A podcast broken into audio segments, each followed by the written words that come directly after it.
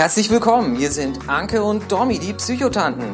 In diesem Podcast geht es um psychische Gesundheit und das ganz normal, ohne vorgehaltene Hand, mit Know-how und einer guten Prise Humor. Hier trifft Theorie auf Praxis, es geht um persönliche Erfahrung und das, was jeder einzelne von euch tun kann. Jetzt viel Spaß beim Zuhören. Einen wunderschönen guten Tag und herzlich willkommen zurück bei den Psychotanten. Eine neue Folge Heute möchten wir uns gerne, nachdem wir uns jetzt so unsere Störungen und die dazu passenden Vorurteile angeschaut haben, möchten wir euch jetzt heute mal einen kleinen Überblick geben, was denn eigentlich das ICD noch so bereithält. Derer Störungen, was mit unserem Kopf alles äh, kaputt sein kann, der gibt's ja ganz schön viele. Und das wird jetzt hier kein, kein wahnsinnig in die Tiefe gehendes, äh, gehender Beitrag, sondern einfach nur so ein paar Stichwörter, Krankheiten, die man immer wieder hört wollen wir euch heute mal ein ganz klein bisschen näher bringen. Wir orientieren uns dazu an der Einteilung eben vom ICD, ähm, schauen uns jetzt sozusagen die F-Kapitel der Reihe nach an und los geht es mit dem ersten. Ganz genau, beziehungsweise ähm, es geht ja um Störungen und es könnte sein, dass es heute auch ein paar Störungen gibt, weil wir testen hier gerade die ganze Zeit schon so ein bisschen äh, mit der Technik ähm, und die Internetverbindung bei mir ist heute nicht ganz optimal, deswegen höre ich Dominique manchmal nicht und sie mich eventuell nicht. Deswegen kann es zu ein paar Störungen kommen. Aber fangen wir mal an. Ähm, Dominik hat gerade schon gesagt, ne, das F-Kapitel im ICD-10 und ähm, da gibt es zuallererst mal das F0-Kapitel und das nennt sich ganz äh, exotisch organische, einschließlich symptomatischer psychischer Störungen.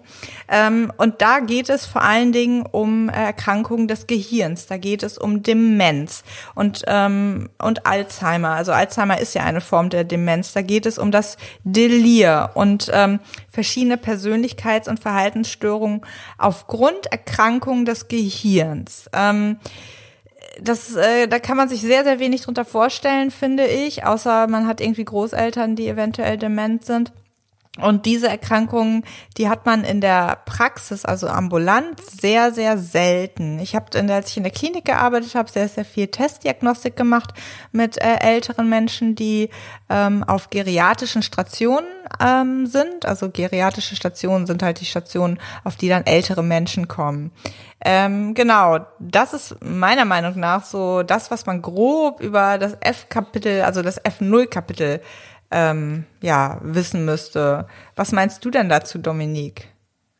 Naja, ich wusste zum Beispiel auch ganz lange nicht, dass Demenz auch zu den psychischen äh, Krankheiten gehört und finde das aber wahnsinnig wichtig, das, das zu sagen, ähm, dass das quasi von, von dem Umgangsweisen her, äh, dass man sich daher auch viel irgendwie, was für andere psychische Krankheiten gilt, gilt auch für, mm, für Menschen mit Demenz.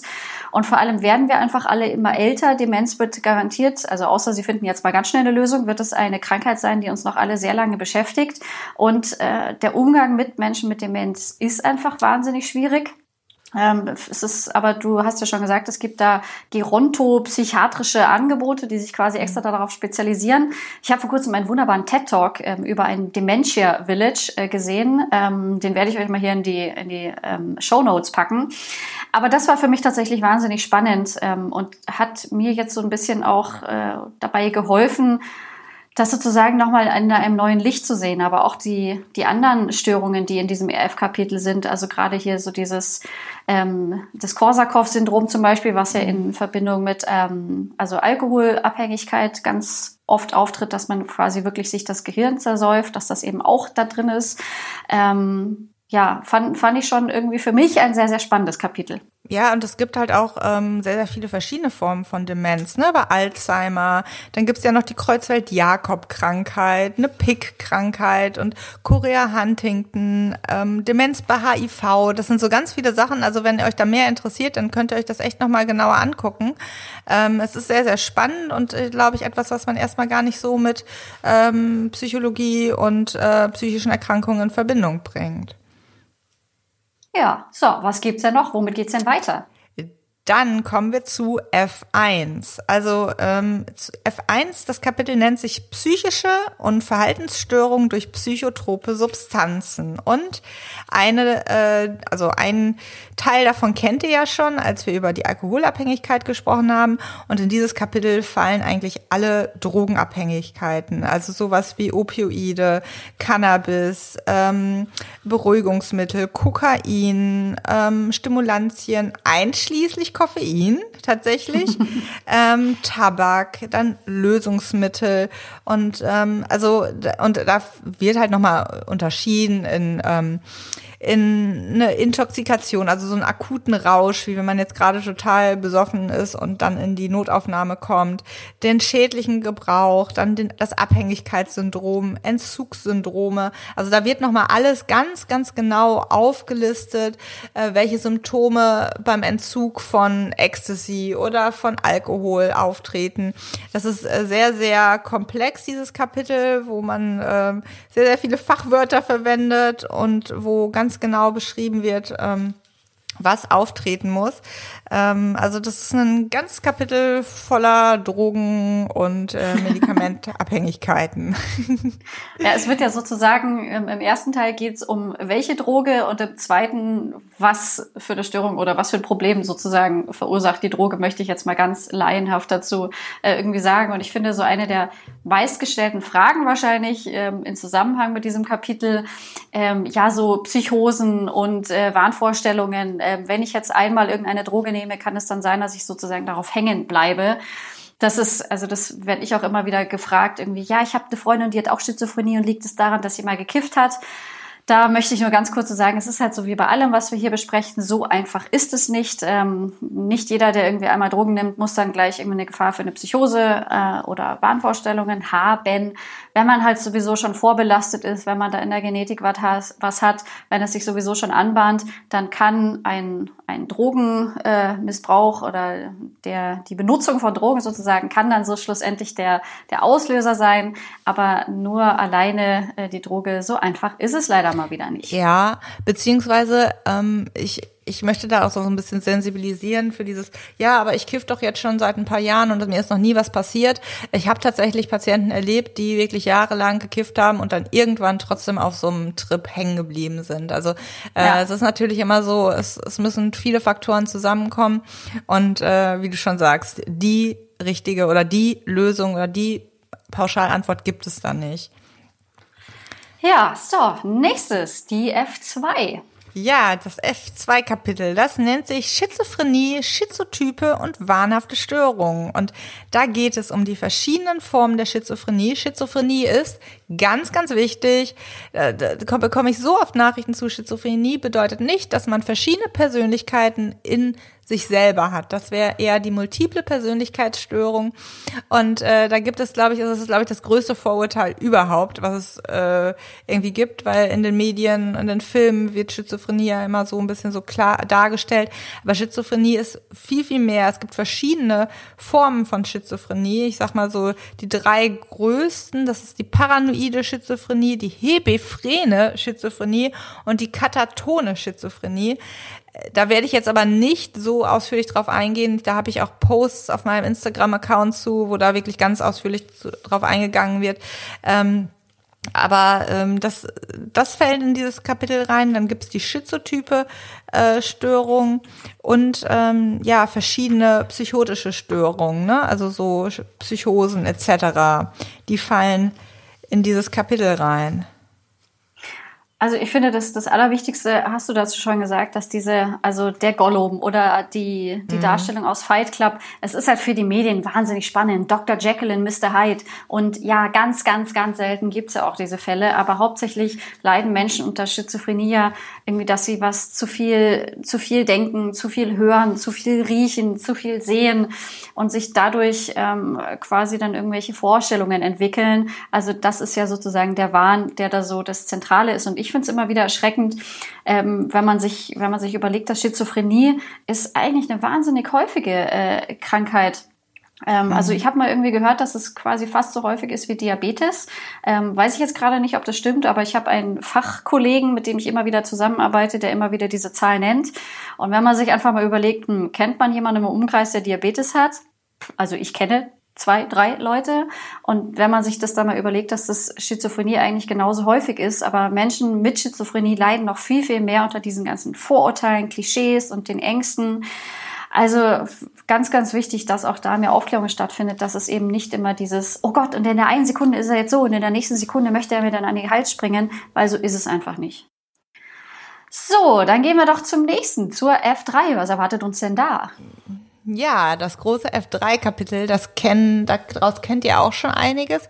Es, das Kapitel nennt sich einfach affektive Störungen. Und äh, was da drunter fällt, da fällt einmal die Depression drunter, ähm, die kommt aber erst als zweites. Die, der erste Teil ähm, des Kapitels ähm, wendet sich oder beschäftigt sich mit den manischen Episoden, also mit der Manie, wo man ganz viel Geld ausgibt, wo man nur noch glücklich ist, wo man keinen Schlaf braucht, wo man kein Essen braucht, wo man ja sehr, sehr über, über happy ist, ähm, das fällt da rein. Dann fällt ähm, auch noch die bipolare Störung da rein. Das ist, äh, glaube ich, ein ganz, ganz wichtiges Thema auch, wo man, also bipolar bedeutet ja zwei Pole, ne? Also in der, wo man so ein bisschen einerseits manisch ist und dann auch wieder zu Tode betrübt depressiv ist zum Beispiel. Und ähm, da ist mir ganz wichtig zu sagen, diese Erkrankung, die kommt auch sehr, sehr häufig vor und die wird immer sehr, sehr spät meistens erst erkannt, weil äh, ihr müsst, könnt euch vorstellen, jemand, der super in der Manie ist, dem geht super, super cool, gut und der ist happy und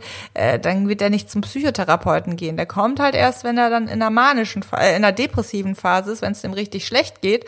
Und ähm, oft ist es so, dass man dann gar nicht über diese manischen Phasen auch spricht. Deswegen sensibilisiere ich da auch immer so ein bisschen die Therapeuten. Äh, fragt nach. Gab es auch Phasen, in denen es ihnen super gut ging, weil ähm, eine bipolare Störung muss man medikamentös auch nochmal anders behandeln. Ähm, und in dieses Kapitel fallen halt auch ähm, langanhaltende affektive Störungen, wie zum Beispiel die Dysthymie und andere nochmal Klassifikation, ja, nochmal no, genauer spezifizierte Formen der depressiven Störung.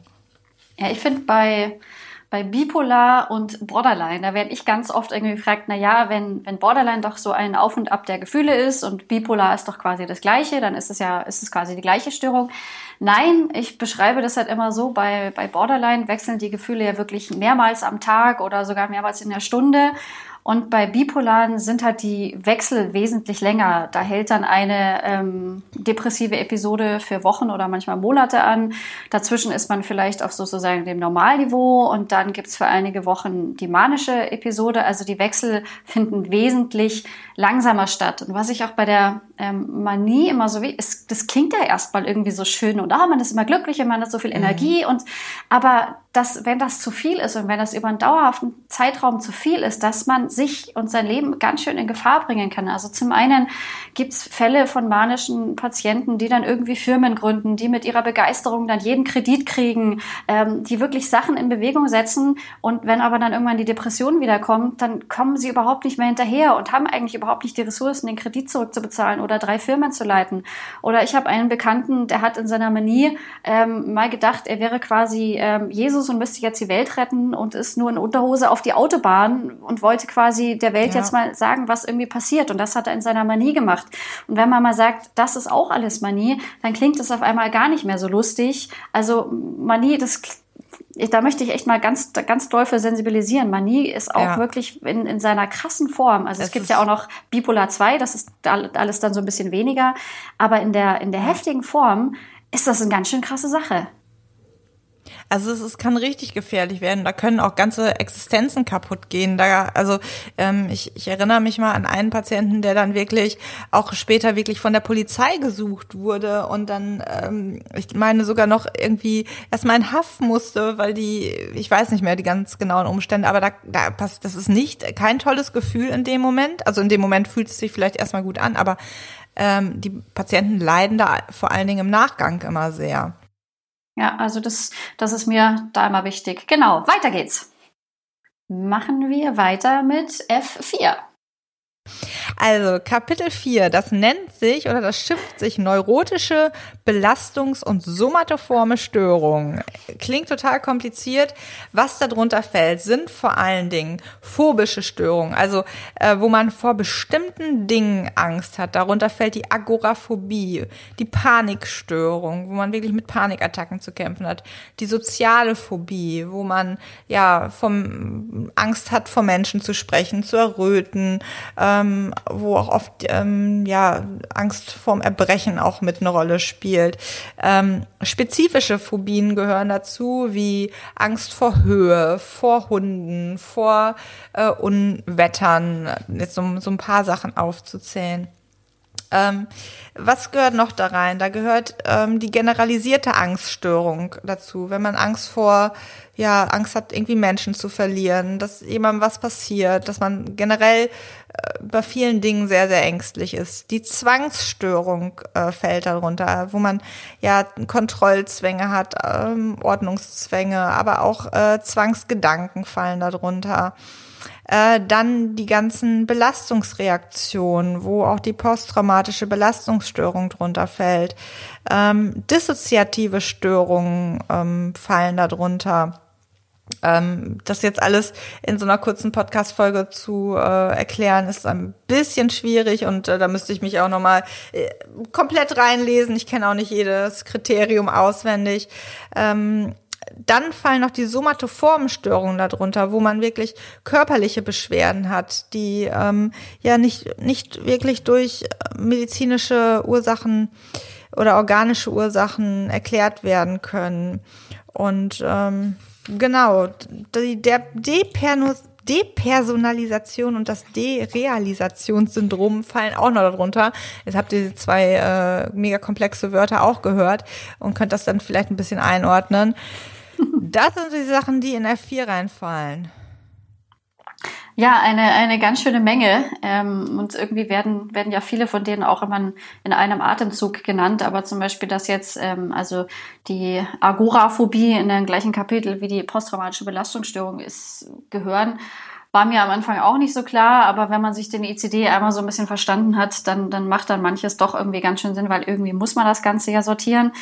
Ähm, also wir haben hier eine der Störungen, die mit am häufigsten ähm, ist. Um, Angststörungen zählen nämlich zu den allerhäufigsten ähm, psychischen Erkrankungen. Die Schätzungen sind da natürlich auch wieder schwer, aber es ist ungefähr, dass 10 bis 20 Prozent der Bevölkerung davon betroffen sind. Das sind halt in Deutschland ungefähr mal eben 12 Millionen Menschen, die daran leiden.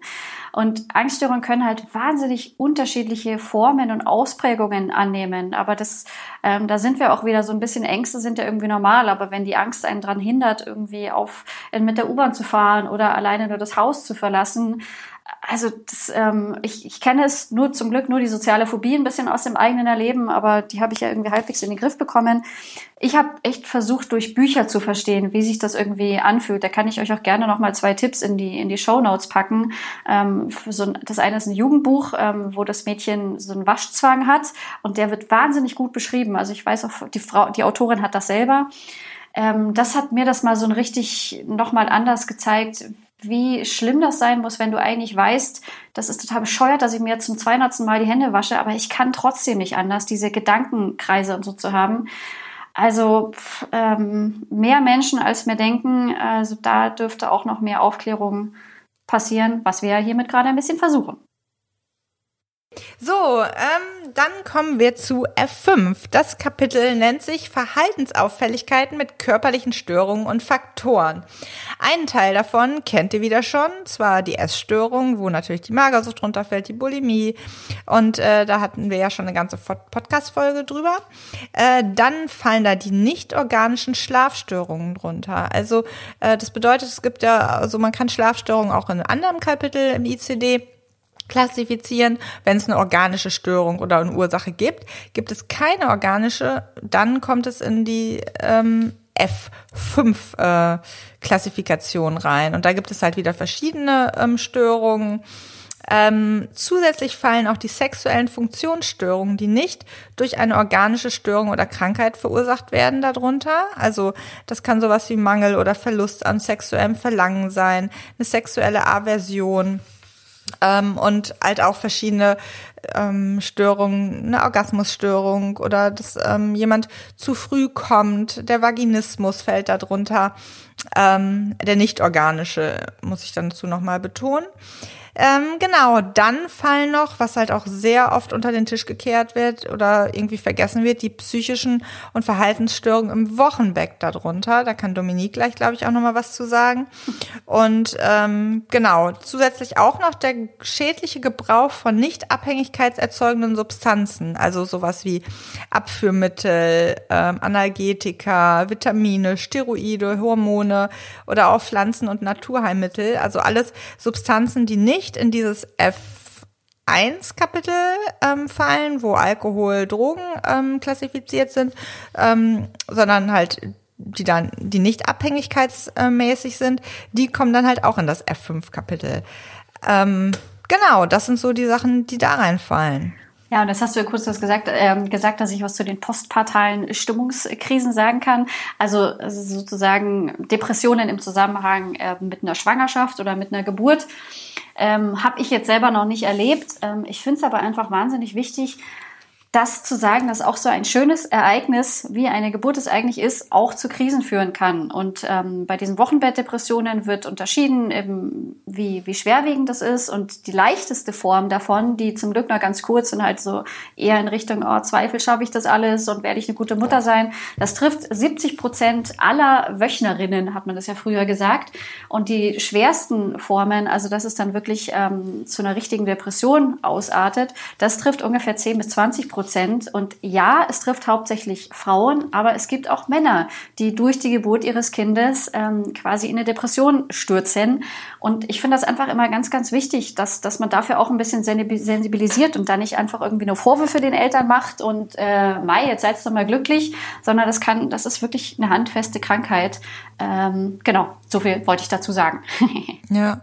Ja, und ich finde, das ist ganz, ganz wichtig, sich das noch bewusst zu sein und auch vielleicht als Frau darauf vorbereitet zu sein, äh, dass das vorkommen kann und sich dann auch zeitnah direkt Hilfe zu suchen, ne? weil äh, man ist eh schon überfordert manchmal oder äh, muss sich erstmal an dieses neue Lebewesen gewöhnen und sich kennenlernen und dann dabei noch eine Depression zu haben.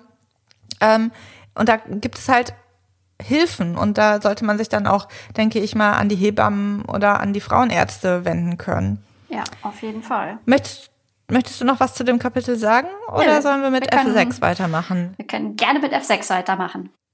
F6, da brauche ich ja gar nicht mehr viel zu sagen. Das sind ja die Persönlichkeits- und Verhaltensstörungen. Ähm, also zumindest zum Teil muss ich da nicht mehr viel zu sagen, weil wir hatten ja schon die Podcast-Folge zu den Persönlichkeitsstörungen gemacht. Ähm, die nehmen aber auch nur einen Teil ein des Kapitels, also die spezifischen Persönlichkeitsstörungen. Dann gibt es noch die kombinierten Persönlichkeitsstörungen ähm, noch die andauernden Persönlichkeitsänderungen, die nicht durch ähm, eine Schädigung des Gehirns ähm, auftreten. Also, ähm, dass man sich beispielsweise nach einer Extrembelastung ähm, krass verändert, die Persönlichkeit sich verändert. Ich denke da zum Beispiel an Kriegsgefangenschaften ähm, als ein Beispiel. In das Kapitel fallen aber auch noch abnorme Gewohnheiten und Störungen der Impulskontrolle, wie zum Beispiel pathologisches Spielen, pathologische Brandstiftung, das Fachwort dafür ist die Pyromanie, das pathologische Stehlen, also die Kleptomanie. Ähm, eine ganz spannende Diagnose finde ich auch die ich muss immer gucken, dass ich das richtig ausspreche, die Trichotillomanie. Das ist, dass man sich zwanghaft oder dass man sich die Haare ausreißt. Das können die Kopfhaare sein, das können die Wimpern sein, das können die Augenbrauen sein. Ähm, dann fallen auch noch Störungen der Geschlechtsidentität darunter, was ich immer so ein bisschen ja schwierig finde. Ähm, bis vor kurzem war da ja jetzt auch noch die, äh, also die, ich meine Transsexualität fiel da auch noch mal drunter oder ich weiß es gerade gar nicht ganz genau, jetzt bin ich ein bisschen durcheinander, aber also Störungen der Geschlechtsidentität fallen darunter und auch Störungen der Sexualpräferenz, also zum Beispiel, wenn man einen bestimmten Fetisch hat, äh, Exhibitionismus fällt darunter, Voyeurismus, also dass man andere bei irgendwelchen Dingen beobachten möchte, Pädophilie fällt darunter, ähm, Sadomasochismus, ähm, genau, das sind so ähm, Dinge, die darunter fallen in dieses Kapitel und auch psychische und Verhaltensstörungen in Verbindung mit der sexuellen Entwicklung und Orientierung, dass man zum Beispiel in einer Reifungskrise ist oder dass man äh, eine sexuelle Beziehungsstörung hat. Äh, das ist alles jetzt sehr, sehr breit gefächert beziehungsweise sehr grob, aber ähm, mit Blick auf die Zeit äh, will ich da gar nicht so sehr noch drauf eingehen. Wenn ihr da gezieltere Fragen zu habt, ähm, könnt ihr gerne noch eine Mail schreiben oder in den Posts dazu nachschauen. Die gibt es nämlich alle auch schon auf meinem Account.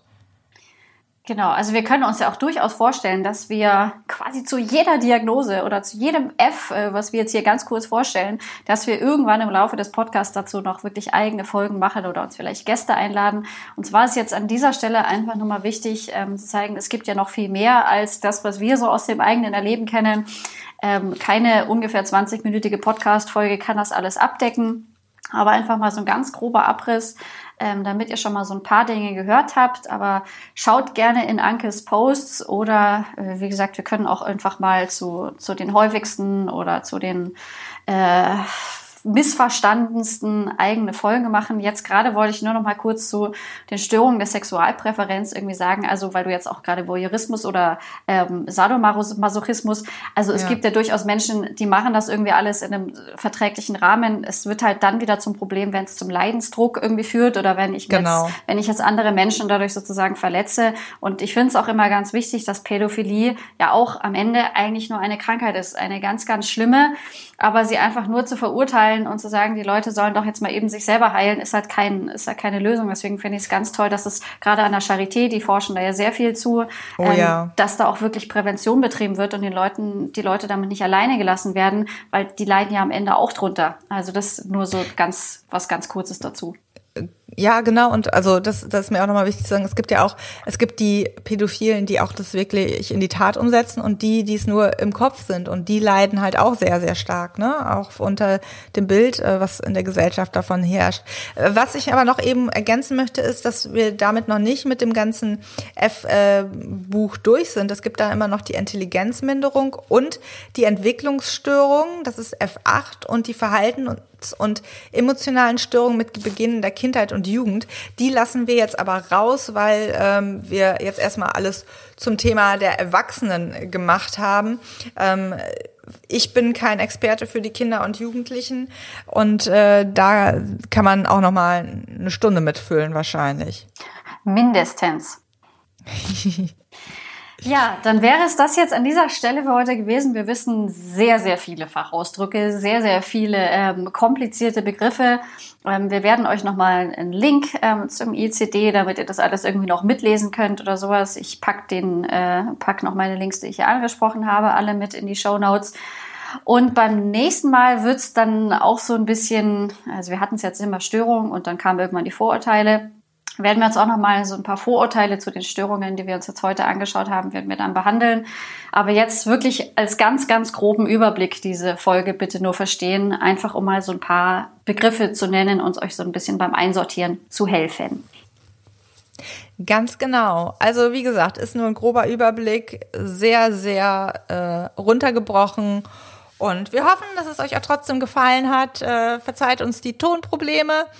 Und dann wünschen wir euch noch einen schönen Tag, einen schönen Abend, eine gute Nacht, äh, wo immer ihr es auch hört. Und bis zum nächsten Mal. Ciao.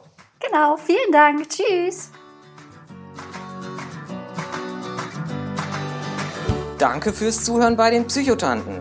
Wenn euch der Podcast gefallen hat, hinterlasst gerne eine Bewertung. Wir freuen uns, wenn ihr bei der nächsten Folge wieder mit dabei seid. Gute Zeit euch und bis bald, eure Psychotanten. Dominique de Manet und Anke Glasmeier.